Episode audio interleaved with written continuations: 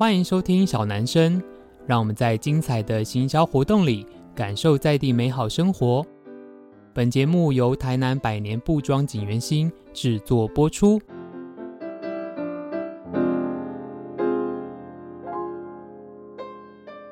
Hello，大家好，欢迎收听小男生小老板的台南生活，我是锦源兴小老板子欣。今天呢，我们一样要来聊一个蛮商业的话题。那因为我觉得，其实，在我们的听众里面，应该有蛮多是经营文创业。那我觉得做自己在做的事情固然很有趣，可是我们要透过什么样的管道，让更多人可以了解我们在做的事情？其实它在比较学理的部分，我们就会叫做是行销。那今天想要透过这个节目来跟大家做分享。那我们今天一样有一个特别来宾呢，他是呃这个南台湾的行销专家哈，就是呃一个我的好朋友，让我们来欢迎今天特别来宾是雅欣。Hello Hello，大家好，我是雅欣，你们可以称呼我为 Melody。好。所以雅欣现在是自己在开公司，对不对？呃，其实我之前是在北部工作啦，然后那个时候是在一间就是全球最大的鲑鱼供应商。我记得好像有在星光三月看过那个橘色 logo，对不对？对，就是它，一只橘色的微笑鲑鱼。那个时候我就是隶属公司的品牌部，但是我是负责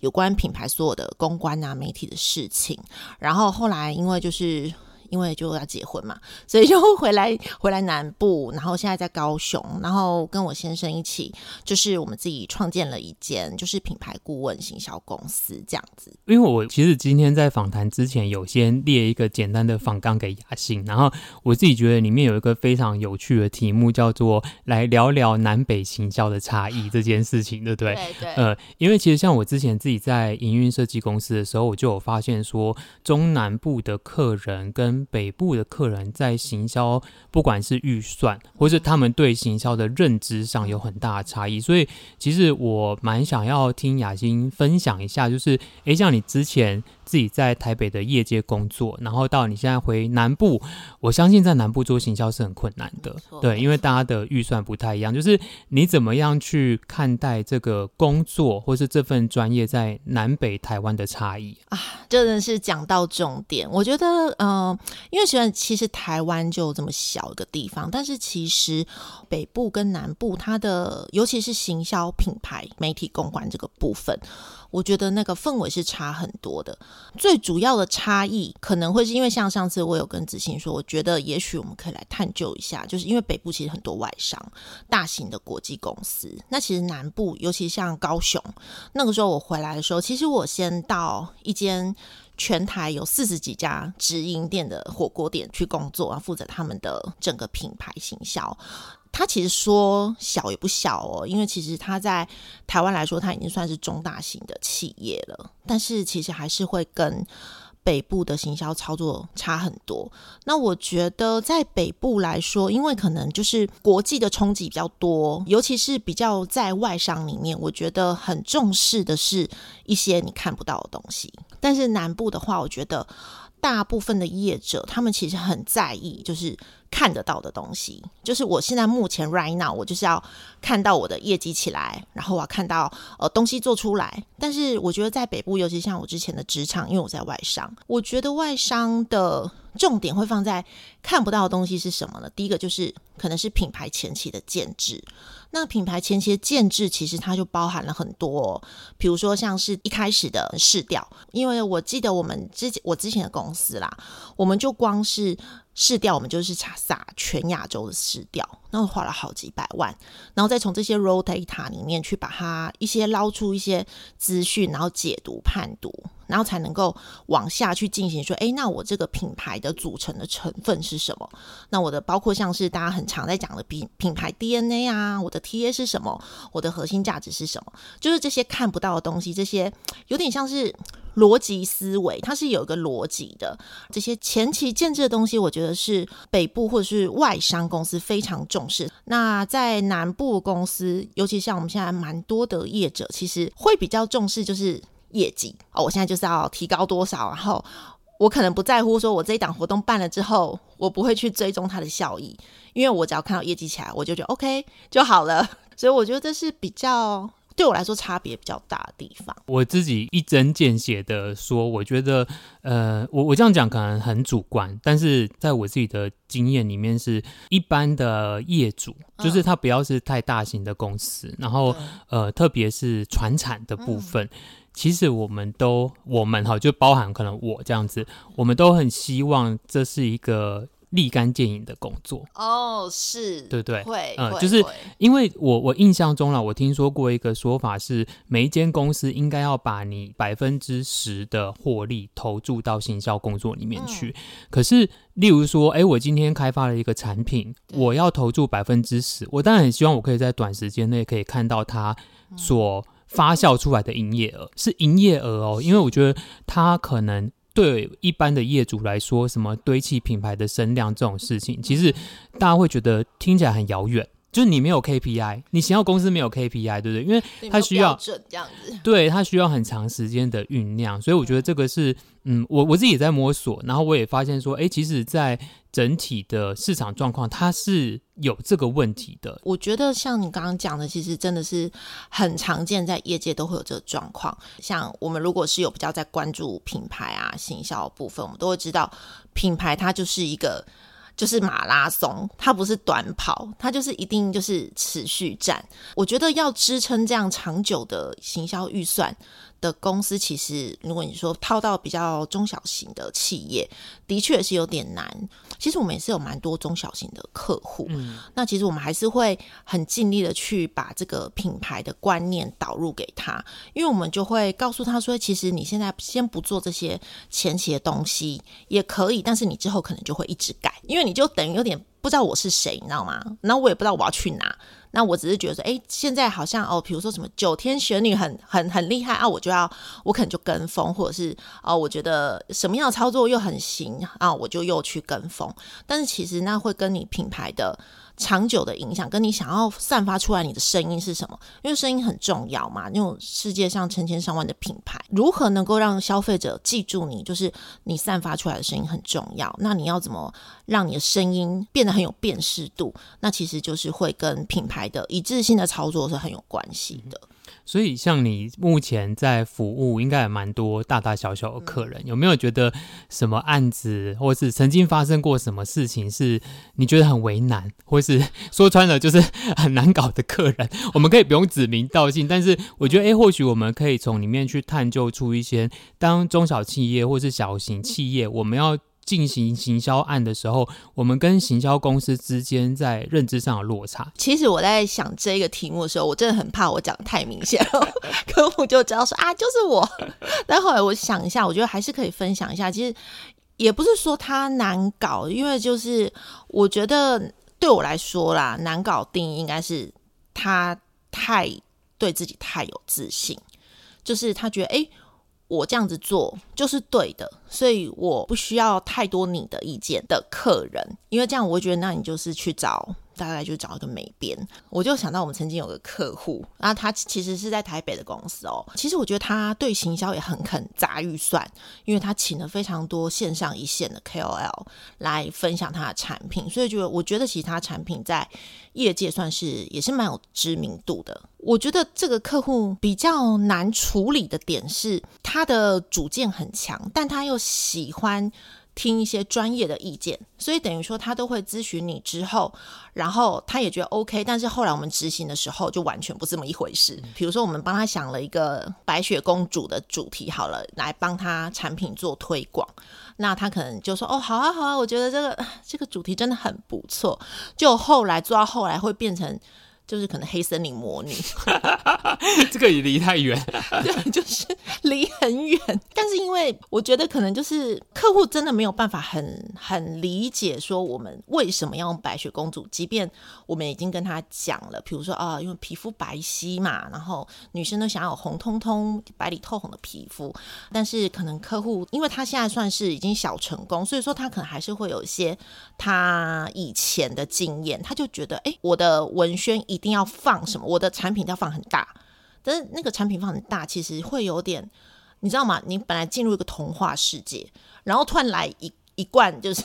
你知道，比如美白产品，然后就会有有点破坏那个画面，就是它这个主题它没有办法很融合的去传达给客人。那我们是还是会跟他沟通啊，就是因为你每次一直讲产品，一直讲产品，其实自媒体的平台上面它不是让你做广告的，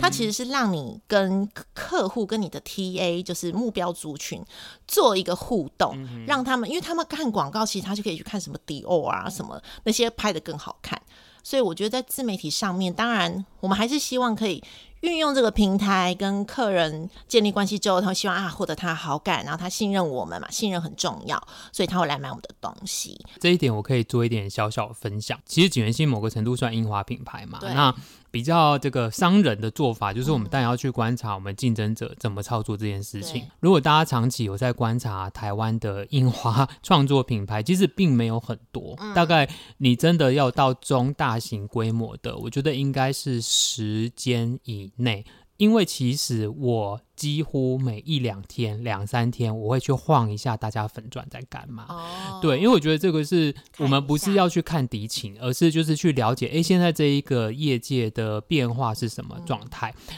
我就有发现某品牌他们的粉砖一直在卖产品。每一则都在卖产品，而且呢，我在这边算，我觉得跟这集也有关，有一点关系哦。是我要奉劝所有的经营社群，不管大小公司的主事者，我觉得这个主事者可能跟老板或是行销主管比较有关，他跟小编没有关系。拜托大家不要规定小编的发文数量 KPI，这件事真的会害死你自己。好，怎么说呢？是因为像景元信，如果大家真的有在 follow，我们大概的频率是一个礼拜两篇，最多三篇，很少会超过四五篇的。一来是因为我很认真的在处理所有发文的素材，二来是其实我不觉得你有那么多话一直要讲。可是我觉得有的经营者他就会觉得不行，我们一定要在社群上面疯狂的说话，疯狂的卖东西。可是它会产生一件非常可怕的事情是，除非你是一个品质非常好的账号，不然你很容易会被社群系统判读成你就是一个广告商，所以你的触及率就会被降。我觉得这个是我观察很多品牌商他还没有理解到的事情，所以他在社群的经营上，我觉得。他们难道不会一直很纳闷，为什么他们粉丝那么那么多人，呃，每篇的互动率都是我看起来都是百以下，就是可能三十以下之类的哦。我觉得那个就很明显的，你的账号出了状况，你为什么不去检讨，然后拼命的冲发文数量？我觉得这个是我良心的建议啦。我觉得大家在社群上的操作一定要小心这件事情，这样。嗯对，我觉得这个议题也是真的，我觉得蛮关键的，因为其实我们也有很多客户来找我们，然后其实我们看他的粉砖，其实呃，可能大概就是一两万，那算是我觉得算是以中多的啊，对啊，中小型来说，其实是经营的不错，可是他每一则发文可能就是个位数的赞。嗯，对，但是他会觉得啊，是不是是不是我发文不够多，所以说客人就是不记得我，所以他们都不会来看。那其实他的逻辑不是这样，那是因为就像你刚刚讲的，他可能已经被判读成为是不要可能是广告商，因为 FB 这个这个品牌，它其实它的我们有讲到它品牌的初衷，它其实就是想要拉近人跟人之间的距离。那当然啊，它就是不会让这种太多的商业行为在上面发生，除非你就是下广告。对，所以说其实很多客人他如果一开始他不是很了解的话，那他就会觉得说，哎啊，我我找了，像很多客人会跟我讲说，哎，我找了很多行销公司啊，可是我觉得做完好像也还好，就是他会觉得好像我自己来做也可以。对啊，我就觉得，嗯，大家如果是真的是对创业啊或做品牌有兴趣的话，像我觉得子欣就很好，你就会去研究啊，你会探究说，哎，到底这个。自媒体，然后比如说脸书，它现在的规则是怎么改的？IG 它现在怎么样？怎么样才会有红利？这件事情其实就很重要。我我可以分享一个小小的秘诀，是我觉得如果大家对于社群，呃，就是如果你是一个社群的经营者，有一个很好的方法是，你去看跟你有一点点接近的粉丝很多的账号。你去回顾他发文的内容，你一定会看出，哎，为什么这几篇很多流量，那几篇很少流量，你可以去判断出，除非当时他有下那一篇广告，不然你会知你会找出一个为什么这个可以，为什么那个不行的一个方法，这样子。哎，我不知道，像很多人很多品牌，他都会经营粉丝团嘛，那 FB 啊 IG，我不知道大家会有个习惯去看后台数据嘛？嗯，对，因为我觉得其实后台数据其实也是很重要的一环呢，因为你你自己回去后台看，你大概就是可以从里面抓出来说，哎，什么样子的贴文其实贴的回响是高的，什么样的贴文，哎，我明明图做的很漂亮，但是可能这个议题没有打到 TA，那他可能就是没有办法成果那么好啊。有的贴文其实，哎，图片其实看起来有点丑，但是其实它议题对了，其实它还是可以造成很多的转传啊，或者是互动。所以我是真的很建议大家，真是。还是要养成，就是回去后台看一下你的发文的状况，因为真的你有有时候你会很有惊喜，就哎，原来我的粉丝是喜欢这一类型的。我比如举个例子，我们可能有个呃客户，他可能在卖奶制品，那他可能本来以为就是他要一直剖有关于呃可能小孩啊，然后亲子的，因为他是奶制品嘛。但是我们后来去观察他后台的数据，发现他还有。一个议题是他们还没有注意到的，其实是有点是类似那种 谢清恩的概念，因为他的 TA 对，因为他的 TA 就是所谓的三明治世代，就是上有老下有小，当然小朋友的话题他们会非常感兴趣，但是我们从数据里面抓到了 insight，就是。我们如果是发那种啊，感谢父母的这种，其实它的回响也很大。那我们就在想说啊，可能是因为有了小孩之后，你才会发现，天哪，父母真的对我们那么好。那个时候怎么没有想要打我们之类的？嗯嗯、所以就是我觉得你回去看一下你后台的数据，真的你有时候可以有一些惊喜的发现。你会发现哦，原来我还有哪个地方没有注意到，其实这个议题。他们也是很感兴趣，这样子。我我想要做这这一个部分的一个小小的结论是，我觉得现在尤其是自媒体的时代，其实不是每个品牌商，甚至很多大品牌商已经都把预算从传统媒体的广告移转到新自媒体，不管是广告或是各种行销素材的制作跟设计。这样，如果啊，听众朋友你自己有在经营，或是之后有跟朋友聊到这件事情，我觉得他有一个非常好的判别的方法是。如果今天你的账号是一个人的话，你觉得他是什么样的人？我觉得这个方法非常的。好反思啊！我举例，如果今天你有一个朋友，你你们每次见面，他都在告诉你说：“哎，你要不要买我们家的什么？哎，你要不要那个买什么？”就像一个做直销的人，你一定就是把他拉黑，或者是就觉得少跟这个人来往。可是如果他每次的出现都是在分享他的生活，或者是他每次出现在讲一些他很直白的事情，我觉得这个是一个我们去回馈到。到底我们要怎么经营社群？一个很好的自我检视方法，嗯、我觉得其实这个是说实在是很多小品牌的优势跟大品牌的劣势。因为小品牌毕竟它人味重，像景元信其实人味很重，可是大品牌它其实会有一种官方感。所以他可能就必须要透过更多的行销活动，或是参与式的活动设计，去让大家摄入。其实我也很想要听听雅欣的看法是，是因为从二零年开始就是疫情了嘛，就是其实疫情它对产品销售是有非常大的影响，因为很多在讨论行销或是在讨论产品的人都说，反正现在就是化妆品都卖不掉，因为大家不出门不化妆，卸妆油也卖不掉，因为也不用卸妆，对，也都要戴口罩这样，然后反而是当时一些服装品牌的睡衣卖得很好，甚至其实。对，因为其实你知道，像我们这几年、这两年啊，在通路里面，通路有给我们的回馈是，其实现在卖的最好的文创产品是香氛哦，因为在家里面你可能要一些氛围感这样子。对，对，所以就觉得，哎，其实疫情底下对产品的销售也很有影响。可是，在行销的操作上，就是，哎，像你这两年的工作，你觉得疫情底下？有一些什么特色跑出来，或是应该怎么做，对我们这种经营品牌的品牌商来说会比较有用呢？嗯，在疫情下，其实我觉得最明显的一个是大家应该都有发现到，不管以前有没有在做直播的，在疫情下面全部都在做直播。对，因为你没有办法出去了嘛，所以说就是第一个就是直播真的完全的兴起。那像包括我有一些做一些零售的朋友，本来他们是有自己的店面，但后来也是直接。都开直播，甚至有的会直接转成全直播，对。但是我是觉得，可能拉回来，我们现在可能有一点点要进入解封的状态之下，我觉得这点可能要重新思考一下。像前两年跟现在这个点又不一样了，现在这个点是大家可能又有点要猛虎要出笼了，因为他被关太久了。然后像包括我现在观察，大概全台湾大概有一半的人都是否都跑到日本去，大家都一直在出国。我觉得在这个状况之下，我们前两年这种疫情下的，比如说你完全把它转成线上的，其实我觉得可能要思考一下，因为其实，在解封之后，我觉得人流还是会回到线下。因为这是人性，我还是会想要去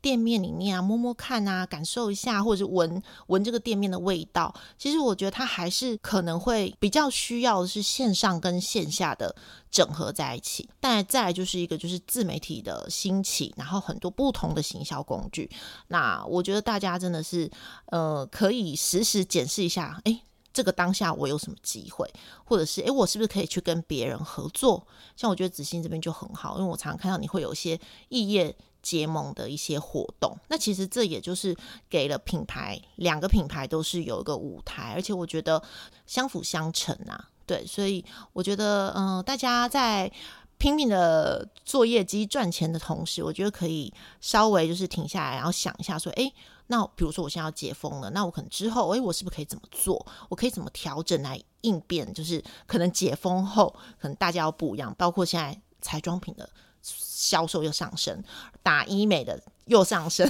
因为因为不能只用美图了，会看到本人。对，你因为你不能就一直戴口罩了嘛，因为可能之后就是口罩会越来越松。所以说我我好像前阵子才看到一个就是试调，就是现在的医美整个就是又整个大夯起来，大家都赶着要去打医美，因为你要用真面目示人，然后就是类似这种事情这样子。那我觉得，其实像我自己在经营文创业，或是呃，像雅欣现在等于就是客户有蛮多是中南部的嘛，就是。大家在行销上面的预算是蛮保守的，我自己觉得就是对，就是除了我刚才说的啊，就是我们希望立竿见影这件事情以外，身为一个专业的行销专业的人士，你有什么样的建议？我觉得不管是针对文创，或是因为我像我知道你自己有做一些，你你是做比较多是 to C 的品牌嘛，就是 for 末端客人的这个品牌，就是如果大家今天真的预算没有那么高的时候，你觉得透过哪几个的方法是，我们可以至少跟消费者增加黏着度，或是品牌记忆度，甚至我其实都把销售放在最后，因为我觉得销售它只是最后他做出来的消费决策，可是其实能够让他一直跟品牌之间发生关系，那关系不是钱的关系，我觉得这件事是行销上面。非常注重的事，可是很多以销售为主要命题的老板，他可能没有办法认同。可是其实，在我我们都知道那个大原则，销售只是最后一件事情。对，对，那你对于这样有预算式的行销，有没有一些可以给我们的建议呢？嗯，其实我们真的是蛮多客户，其实他们的真的是行销的预算是比较保守的。那如果是遇到这种状况，其实我第一个真的都是建议他们，就是把自己的自媒体的平台把它做好，你把自己的内容行销做好，其实你可以展现很多你的，你到底为什么要做这件事情？比如说，为什么子欣你要做印花？你要我为什么要做这件事情？那我是觉得在自媒体上面，真的是你只要把你的内容把它做好，然后我觉得可能就先不要想着说我这篇写出来我可以卖多少，我觉得你可以先去想说为什么为什么我要做这件事情，因为。太多的自媒体平台，我觉得你的声音是什么是非常重要的。因为现在其实我觉得现在是非常分众的市场，所以你其实你只要专注你要做事情，你热爱这件事情，你把它做好，然后你把它的内容做好。其实我觉得客人就自然会来，因为现在已经不是像以前大众媒体的时代，大家都只能依赖电视啊、报纸，大家会被一个方向带着走。没有，现在其实真的是自媒体的时代，真的它有优点也有缺点。那我觉得我们就是善用它的优点，你在上面就是无限尽情的放大你为什么要做这件事情，大家是可以被你的热情给感染的。比如说，同样都是做。饮料啊，为什么你要这样做？那你可能会有你自己的心中的想法，但我会觉得想法这件事情，大家也要很注意，不要再去模仿别人，因为 太多太多的品牌，他们在写品牌故事的时候，其实你都会看到，好像都是。就是有点类似的影子，比如说啊、呃，可能阿公阿妈，对阿公阿妈，或者是呃呃什么什么做做吃的，可能是啊女儿过敏啊这种，就是我觉得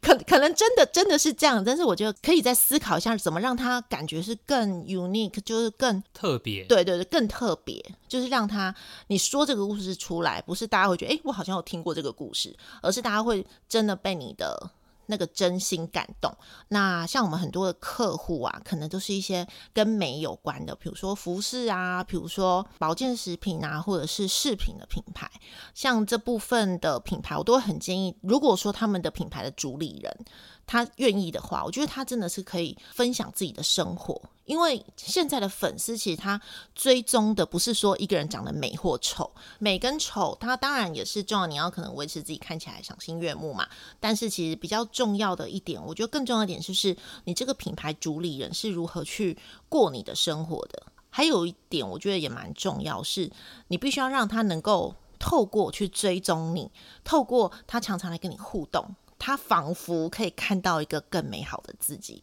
他可以想象那个自己好像，哎，我好像也可以这样。其实这一点会对，比如说你是跟美美业有关系的，我们会建议就是他的。老板娘或者是品牌主理者，他可以去做这部分的事情，这也会对他整个品牌很有加分的效果。这个题目我可以回馈一个我自己的经验是，那时候我在二零年的时候开始做景元星，我就有一个小小的发现是，哎。好像只要我在经营自媒体的时候有我的脸，互动率就会变高。没错，对。然后我后来其实就因为我也不排斥这件，像有的创作者他可能不太这么喜欢露脸这样，因为我不排斥这件事情，所以后来就是我的出现的分量很高。对。可是我就又有发现，就是哎，有也是专门做行销的朋友有分享说，其实如果今天一个老板你可以自己去推广你的产品的时候。嗯这个是最有效的，就它比起可能你找一个代言人，因为我觉得代言人某个程度他还是过往的行销模式，就是他靠这个人去帮你背书。可是如果今天哎，你的主事者本身就可以去介绍你的产品，嗯、应该是说回归到我刚才讲的，他不一定要介绍你的产品，而是活出那个品牌的样式。对。然后我觉得像刚才雅欣讲到一点很棒是，我觉得其实我们人啊，对于外在的喜好某个程度是一种投射作用，是它其实是哎，我们今天想要达到。或者我们觉得我们达不到，可是我们透过喜欢这件事情而去靠近，嗯、没错，对，靠近这个东西，我觉得这个是在行销上面很重要的心理学。我觉得无论如何啦，就是大家在做各种行销推广的时候，我们又不是诈骗集团嘛，就是哎，一定是想要哎让大家对我们在做的事感到兴趣，甚至是买我们做的东西。我觉得这都是。蛮有趣的事，其实我觉得是有趣的，因为我们都至少我自己啦，我不是以赚钱为核心的人，嗯、我是以理念分享或是创作分享为核心的人。我觉得，诶，如果我可以透过有效的行销去，嗯，让更多人知道这件事情，其实会蛮有趣的。对，没错。其实还有一个重点，就是其实因为人他其实没有办法被。一个品牌，一个东西给吸引，因为我觉得人还是会被人吸引，就是这是很自然的现象。尤其是这个品牌的创办者、主理人他自己现身亲身说法，真的会让。客人会觉得啊，好像更喜欢你这个品牌，因为他觉得我好像可以直接跟这个品牌做对话，这也是很重要的一点。好，今天很开心可以访问到雅欣哦，因为我觉得，呃，其实啊，在文创业或是，因为我知道我听我们这个频道的有一些是对地方创生有兴趣的朋友，嗯、其实大家对行销不一定很熟悉。我觉得这个行业啊，你要么就是，哎，你真的花钱去请行销团队，或是自己公司里面养一个 team，不然你可能就是。是哦，可能像有一些做地方创生的，他必须要政府去提供他一些行销资源去做，可是。有一件事非常可怕，是行销不是你预算花完你就可以停止的事情，因为它会让你跟消费者之间的沟通断裂。我有时候看一些年度结案的计划，你会发现它是有空窗期的，